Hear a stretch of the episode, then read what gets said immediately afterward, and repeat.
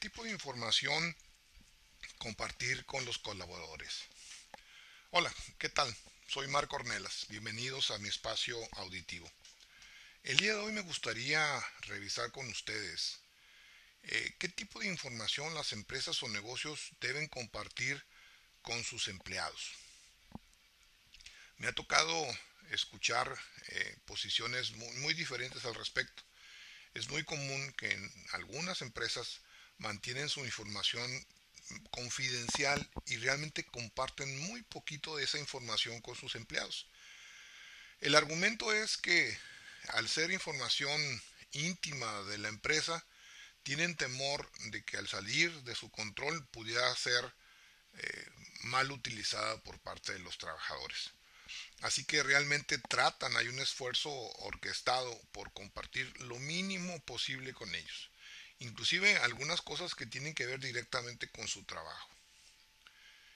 Yo lo que he visto en empresas donde hay un ambiente de trabajo muy profesional y con números eh, muy apegados a sus presupuestos y en muchas ocasiones excedido, es que el compartir información con el personal es importantísimo y de gran utilidad.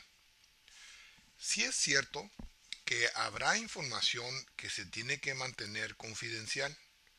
Por ejemplo, eh, algunas cuestiones que tengan que ver con prototipos o con modelos que se estén experimentando, eh, fórmulas que sean eh, parte del, del, del producto, cuestiones que tengan patente, que tengan derechos de autor, alguna información de diseño que no sea eh, propiedad de la empresa que manufactura. Cosas que se tiene que guardar la secrecía por una cuestión de contrato o por una cuestión comercial o simplemente que realmente la, la posibilidad de que esa información sea mal utilizada y que esto cause una lesión en la empresa sea real. Pero realmente la cantidad de información en ese nivel es mínima. También yo estoy de acuerdo con que un rubro que es el, que más eh, se discute sobre si compartirlo o no, eh, que son los salarios, se mantengan eh, muy confidenciales. ¿Por qué? Porque realmente las estructuras salariales y los paquetes de prestaciones y las diferencias que puede haber entre un grupo de empleados y otro grupo es una situación compleja que inclusive las personas que nos dedicamos a hacer propuestas salariales o diseñar estructuras salariales, tenemos que utilizar varias técnicas, varias herramientas para poder ser congruente eh, con el mercado, ser congruente con el, eh, los costos de la empresa para que esto no afecte la rentabilidad, eh, ser congruente con la situación del entorno del negocio y es un trabajo complejo. Cuando alguna persona recibe esa información y no tiene todo, todo el contexto, pudiera malinterpretarla, pudiera no entender la información y de pronto pensar que no está equilibrado esa distribución salarial. Por eso es que es recomendable no, no compartir esa información más que cuando es estrictamente necesario. Por ejemplo, un supervisor pues sí tiene que saber cuánto gana sus supervisados, necesariamente, es, es importante que lo sepa. Pero no necesariamente tiene que saber cuánto gana el equipo de trabajo de otra área, porque no lo necesita. Y a eso se reduce la compartición de información. Yo creo que la, las, las reglas que tendría que seguir una posible política de, de información, de compartición de información sería, compartir toda aquella información que las personas necesiten para hacer su trabajo. Toda la información que las personas les ilustre, les dé luz a lo que están haciendo, a la relevancia de lo que están haciendo, a la relevancia de los posibles errores que puedan cometer, el uso de los productos que, manufacturan o de los servicios que proporcionan, eh, cualquier cosa que lo relacione con su cliente, ya sea externo o interno, que diga, oye, yo lo que hago funciona así y sirve para esto y cuando no está en la calidad o en las especificaciones, puede causar este o aquel problema. Es importante que conozcan los costos.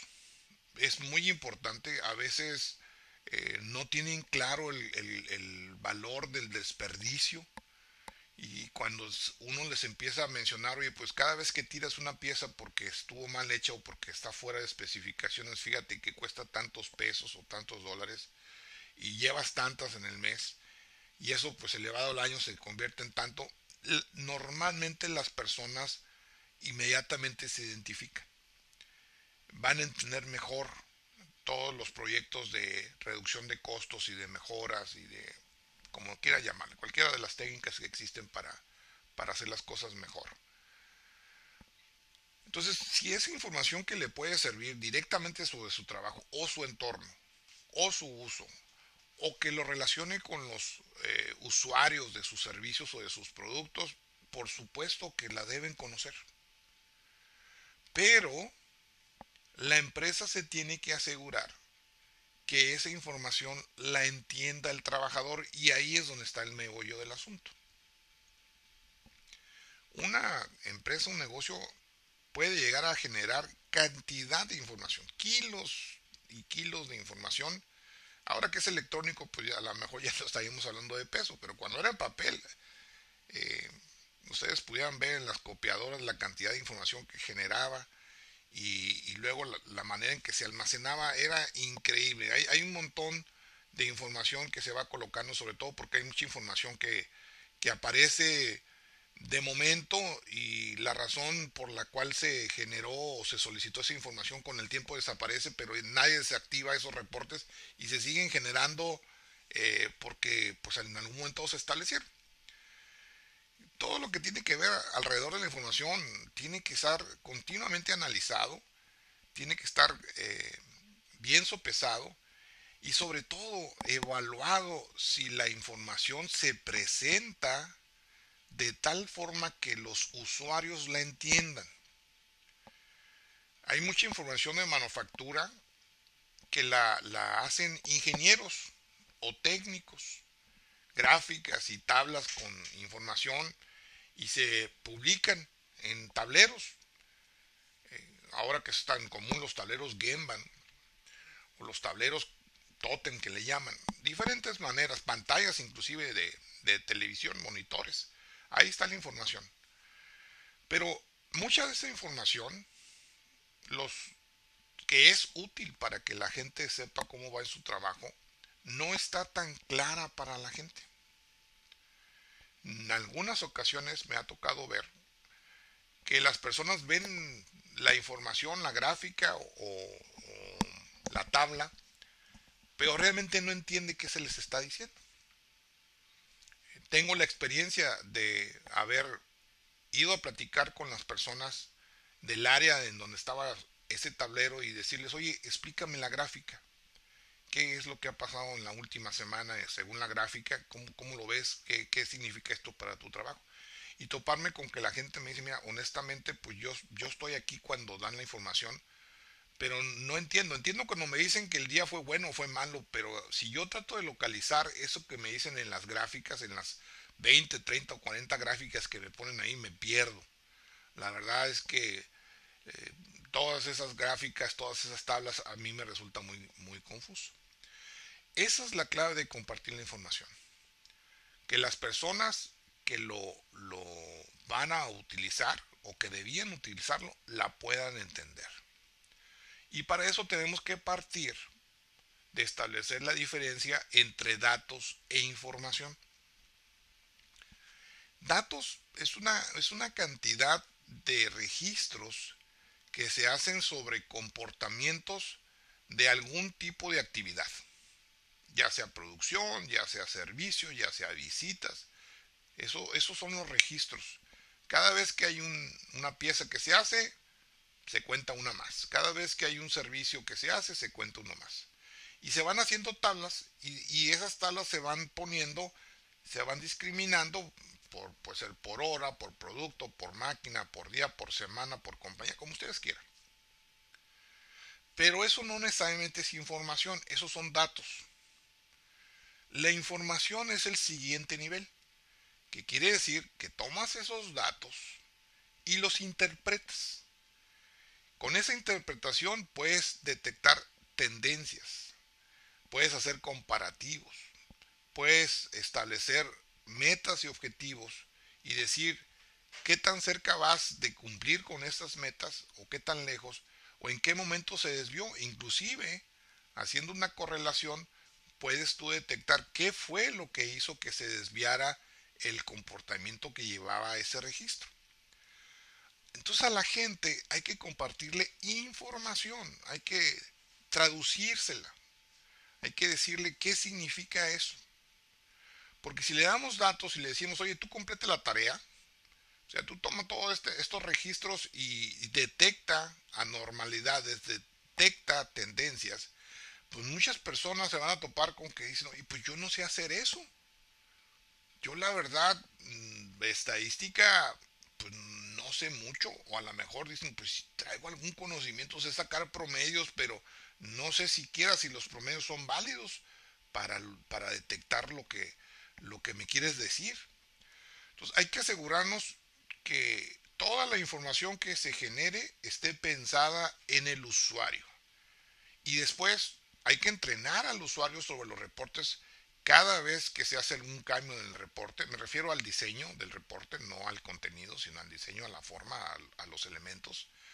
Y asegurarnos que las personas primero se sientan cómodos con la presentación y después que lo puedan entender, que puedan opinar y que les informe, que les diga algo. Este es un error muy, muy común. Eh, me ha tocado ver inclusive a nivel gerencial que se comparten información donde no todo el mundo lo entiende. Pasa mucho cuando el área de finanzas empieza a compartir los resultados del mes y da informaciones sobre presupuestos y costos y gastos y cosas de ese tipo. Eh, algunas personas entienden toda la información, pero hay algunas personas que se les escapan algunos conceptos y que no saben exactamente eh, cuáles son. Entonces, ¿qué tipo de información debemos compartir con los empleados? Básicamente es la que no es peligroso compartir, que ya eh, establecimos en un principio de esta plática, que es una cantidad mínima en realidad. La que no es peligroso compartir, debemos asegurarnos que le sirva al trabajador porque tampoco hay que saturarlo con información inútil. No toda la información que se genera en una empresa le sirve a todo el mundo. Habrá información muy específica de un área, un departamento muy técnica, que a lo mejor a, alguien del área de limpieza, a lo mejor a alguien del área de finanzas, a lo mejor a alguien del área de recursos humanos, pues no le signifique nada y, no le ayude para hacer mejor su trabajo. Entonces no, no tiene sentido eh, compartir esa información, no, no es hacer un, un, escopetazo de información, sino, como les decía, eh, que la información, que el uso de esa información sirva para hacer o entender mejor su trabajo. Y el tercer punto que recomiendo es que nos aseguremos que la información que se genera o que se emite sea totalmente entendida por el supuesto receptor que se sienta cómoda con la información, que sea fácil de leer, que sea fácil de entender y que le diga algo, que lo informe, que sea información, que lo informe, que no sean nada más datos. Y seguramente con ese entendimiento, el mismo usuario pudiera llegar a solicitar más información o algunas mejoras en los reportes que le sean aún más útil. Y ya cuando sucede eso, pues quiere decir que ya se estableció una práctica robusta y constructiva del sistema de información que va sin duda alguna a enriquecer las maneras en las que se trabaja en ese negocio o en esa, en esa empresa. Hasta aquí mi comentario.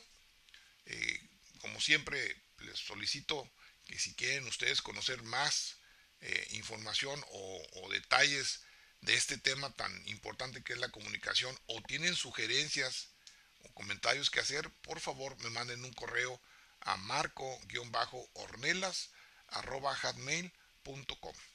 Gracias.